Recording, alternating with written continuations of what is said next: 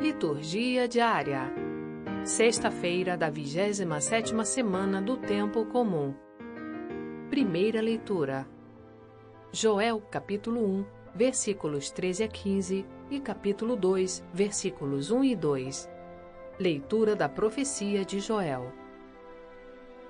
Ponde as vestes e chorai, sacerdotes. Gemei, ministros do altar. Entrai no templo, deitai-vos em sacos, ministros de Deus. A casa de vosso Deus está vazia de oblações e libações.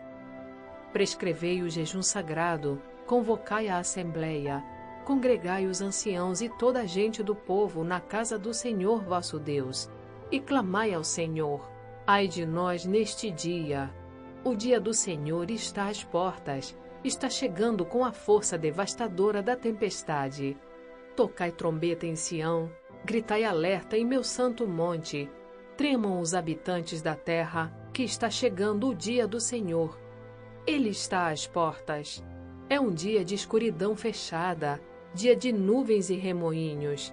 Como a aurora espraiada nos montes, assim é um povo numeroso e forte, tal como jamais se viu algum outro, nem jamais se verá, até aos anos das gerações futuras.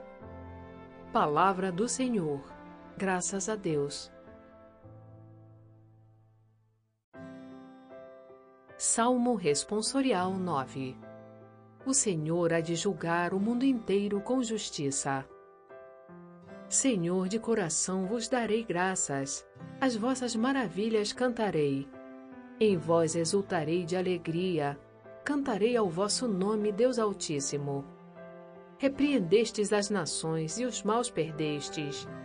Apagastes o seu nome para sempre. Os maus caíram no buraco que cavaram. Nos próprios laços foram presos os seus pés. Mas Deus sentou-se para sempre no seu trono. Preparou o tribunal do julgamento. Julgará o mundo inteiro com justiça e as nações há de julgar com equidade. O Senhor há de julgar o mundo inteiro com justiça.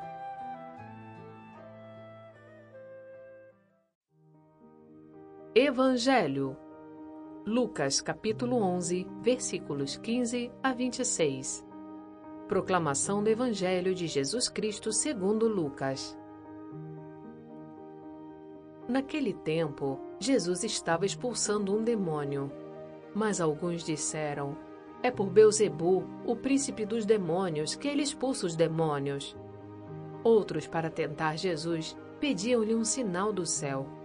Mas conhecendo seus pensamentos, Jesus disse-lhes: Todo reino dividido contra si mesmo será destruído, e cairá uma casa por cima da outra. Ora, se até Satanás está dividido contra si mesmo, como poderá sobreviver o seu reino? Vós dizeis que é por Beuzebu que eu expulso os demônios. Se é por meio de Beuzebu que eu expulso demônios, vossos filhos os expulsam por meio de quem? Por isso, eles mesmos serão vossos juízes. Mas se é pelo dedo de Deus que eu expulso os demônios, então chegou para vós o reino de Deus. Quando um homem forte e bem armado guarda sua própria casa, seus bens estão seguros. Mas quando chega um homem mais forte do que ele, vence-o, arranca-lhe a armadura na qual ele confiava e reparte o que roubou. Quem não está comigo está contra mim, e quem não recolhe comigo dispersa.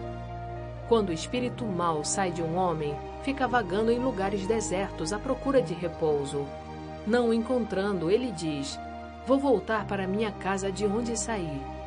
Quando ele chega, encontra a casa varrida e arrumada. Então ele vai e traz consigo outros sete espíritos piores do que ele. E entrando, instalam-se aí. No fim, esse homem fica em condição pior do que antes. Palavra da Salvação. Glória a vós, Senhor. Frase para a reflexão: Este pão do céu requer que se tenha fome. Ele quer ser desejado. São Gregório Nazianzeno